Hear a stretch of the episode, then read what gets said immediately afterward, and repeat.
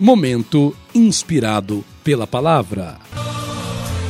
Muito bem, povo de Deus, Pai do Senhor, você que nos acompanha nessa hora aqui pela rádio Shalom FM 92,7, a rádio que traz paz para esta cidade. E agora é o momento inspirado pela palavra, onde nós deixamos uma palavra de reflexão para abençoar a tua vida espiritual, para abençoar a tua fé, para fortalecer a tua caminhada com Deus.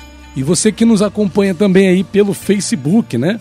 Na página do pastor Rafael dos Santos, você pode estar acompanhando essa mensagem que com certeza vai falar profundamente no seu coração.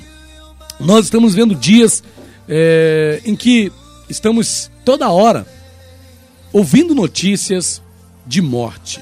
Eu sei que a gente quer falar de vida, a gente quer falar sobre vida. Mas eu tenho uma pergunta que foi a pergunta que me veio ao coração ontem, enquanto eu preparava essa reflexão. Como crer na vida se estamos tão cercados de morte? Como crer na vida se estamos tão cercados de morte? Para sermos bíblicos, eu vou ler aqui 2 Timóteo, capítulo 1, no versículo 10 diz assim: 2 Timóteo capítulo 1, versículo de número 10, diz assim a palavra de Deus: E manifestada agora pelo aparecimento de nosso Salvador Cristo Jesus, o qual não só destruiu a morte, como trouxe à luz a vida e a imortalidade mediante o Evangelho. Veja só, estamos falando da graça de Deus, né? Que se manifestou agora pelo aparecimento de nosso Salvador Cristo Jesus, o qual não só destruiu a morte, como trouxe à luz a vida e a imortalidade mediante o Evangelho. Mas apesar de Jesus ter destruído a morte, como diz esta palavra aqui de, de 2 Timóteo capítulo 1, versículo 10, nós estamos cercados de morte. Essa semana, quantas não foram as pessoas que nós ouvimos que morreram? Teve agora o falecimento né, da tal, da tão conhecida e famosa Rainha Elizabeth, com seus 96 anos de idade. Mas já é uma senhora, alguém pode dizer, né? Mas já é uma pessoa já com uma certa idade, veio a falecer. Mas nós temos ouvido falar e temos visto, até mesmo quando a gente vai no Kawaii, no TikTok, sempre tem um vídeo, né? Sempre passa ali um vídeo de pessoas morrendo a facadas, a tiro, de acidente, acidentes aéreos, acidente de carro. Toda hora chega a notícia de que alguém morreu. Infelizmente, chega também notícia de que alguém tirou a própria vida. O suicídio está aí. Estamos aí no setembro amarelo. E quantos não são os relatos de pessoas que vêm tirando a própria vida? É lamentável. Então, diante de tanta morte que nós temos ouvido falar, como crer na vida? A proposta do Evangelho é vida. Vida com abundância. Alguém esses dias falando comigo falou: Pastor, vamos falar de vida, não vamos falar de morte. Mas o que está em voga é a morte. O que estamos ouvindo falar toda hora é a morte. É lindo celebrarmos quando uma criança nasce. O milagre da vida é algo extraordinário. Mas nunca se ouviu tanto falar de morte. Talvez o advento das redes sociais, a quantidade de meios de informação que nós temos hoje em dia, tem facilitado o acesso a esse tipo de conteúdo. Onde você vai, você tem acesso a situações de morte, a ver morte. Os filmes mostram morte, mostram pessoas morrendo. Então nós estamos cercados de morte. Como crer na vida tão cercados de morte? E veja que quando nós falamos de morte à luz da palavra de Deus, nós falamos de morte primeiramente física, que é temida, né? As pessoas têm medo da morte física. A palavra fala aqui em Hebreus 9, 27, fala da morte física. Aos homens está ordenado morrerem uma só vez, vindo após isso o juízo. Hebreus 9, 27. O homem morre uma única vez, morte física. Todos nós estamos é, sujeitos à morte física. Vamos morrer fisicamente se não formos arrebatados, se Jesus não voltar antes, nós experimentaremos a morte física, porque é algo a qual todos nós estamos sujeitos. Versículo 27 de Hebreus 9 diz: E assim como aos homens está ordenado, é ordem da vida, morrermos fisicamente. Então a morte física é natural, é comum. E nós, infelizmente, temos recebido tantas notícias de pessoas morrendo fisicamente. Mas tem também a questão da morte espiritual. A morte, a pessoa, é, é a morte do pecado, né? Podemos dizer assim. É a pessoa, ela está viva fisicamente, mas morta no pecado. Conforme a gente lê em Efésios, capítulo 2, no versículo de número 1, o que, que a gente lê ali? Olha, ele vos deu vida, estando vós mortos nos vossos delitos e pecados. Então, a gente estava morto espiritualmente. Tem muitas pessoas nessa condição ainda, né? Morto em delitos e pecados. Em Colossenses 2:13 fala algo parecido.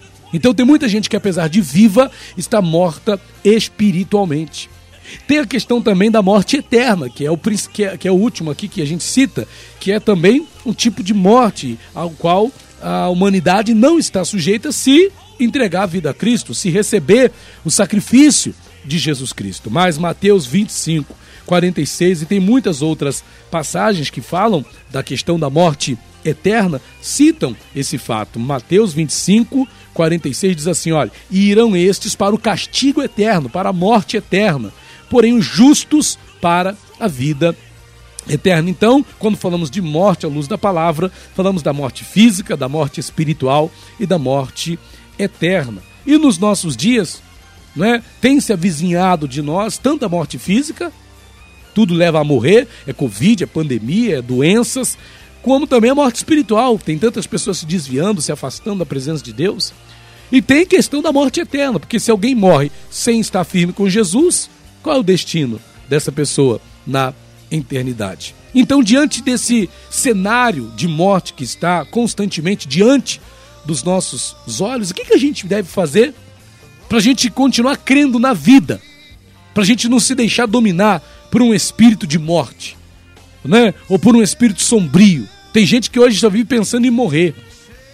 Então, ah, pastor, mas é porque é tanta morte? Sim, mas mesmo diante desse cenário de morte que nos cerca, nós podemos viver focados na vida. E como a gente vai conseguir fazer isso? Primeiro, não se deixe dominar pelo medo da morte física.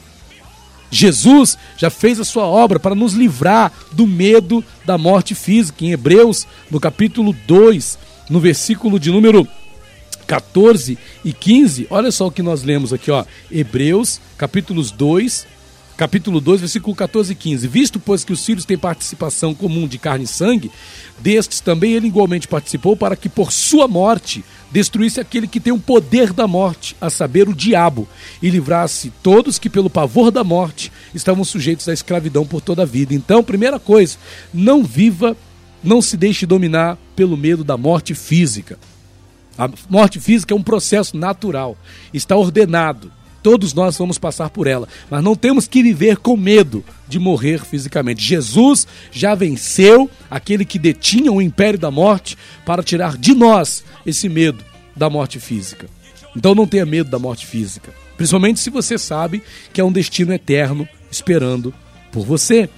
E segundo, segundo, tenha consciência de que você já foi resgatado da morte espiritual e consequente também e consequentemente também da morte eterna. Tenha consciência disso. Você já foi resgatado da morte espiritual e consequentemente também da morte eterna. Olha o que, que Jesus falou em João 5, no versículo de número 24, diz assim: João 5, 24, olha só. Em verdade, em verdade vos digo, em verdade, em verdade vos digo: quem ouve a minha palavra e crê naquele que me enviou, tem a vida eterna. Não entre em juízo, mas passou da morte para a vida. Olha que maravilha. Se você crê, se você crê naquele que me enviou, Jesus está falando, ouve a minha palavra, você tem a vida eterna, você não entra mais em juízo, você passou da morte para a vida. Então tenha consciência de que você já foi resgatado da morte espiritual e, consequentemente, também da morte eterna. E por último, e por último, para que você não fique aí angustiado, com medo de morrer ou dominado por esse cenário de morte que nos envolve. A terceira coisa que eu te aconselho: enxergue a morte física como parte do processo para alcançar aquilo que o Senhor Jesus tem para nós na eternidade. Vou repetir: enxergue a morte física, que está ordenada a todos os seres humanos, como parte do processo